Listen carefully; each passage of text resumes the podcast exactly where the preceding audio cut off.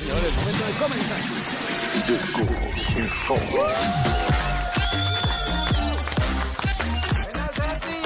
Gracias, gracias.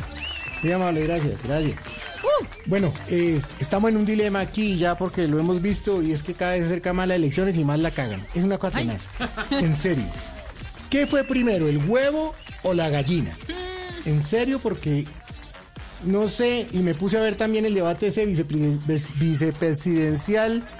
¿Y para qué? Las próximas elecciones de presidente voy a votar por el vicepresidente Luis Gilberto Murillo, va a ser el más formado.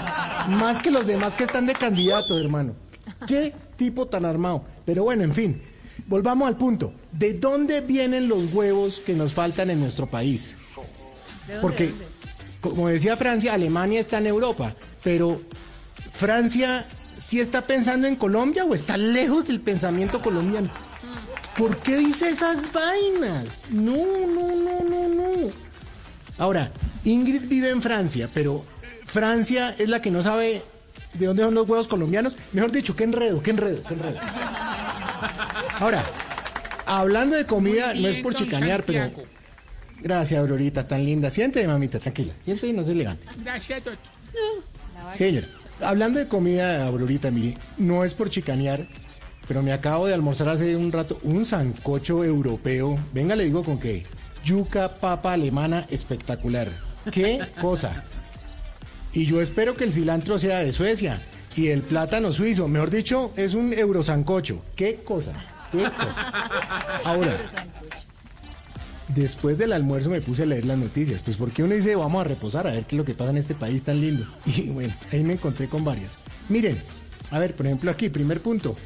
Miren esto tan lindo, vea. Legalizado el suicidio asistido. Mm, mm.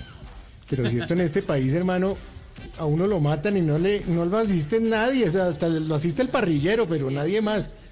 Peligro. Bueno, a ver qué más hay por acá. El ELN decreta cese al fuego para elecciones. Ay, no, qué favorzazo nos hacen los del kindergarten. ¿Cómo es que se llaman los del kindergarten? Chiquito lindo y manzanito. Mm, Unas criaturas. Bueno, no, y esos narcotraficantes dicen que no va a haber ataques. No. Solo falta que los candidatos también se comprometan a lo mismo. No más ataques, dejen la pendejada. Porque, hola, qué violencia, señores. Está bien que uno eche madrazos, pero un candidato, un senador, no. Esto acá devolvió fue el baño público para todo el mundo. Y fuera de eso, que Saab fue el petro, el del petrovideo, que no, que es que uno tiene algo con calzones, que no, no, que no es calzones, sino que el otro nunca debió los calzones, unas vainas, o sea, por Dios.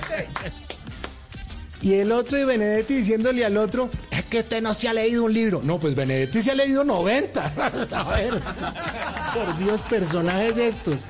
País tan divertido este. Yo no me veo viviendo en otro lado. ¿Qué tal uno, por ejemplo, eh, sí, uno viviendo por allá en, en- en Holanda? En Noruega. Y se pierde el robo de un reloj de 40 millones, la embestida de dos carros a una moto de los rateros en plena plomacera. Esa vaina no pasa ya.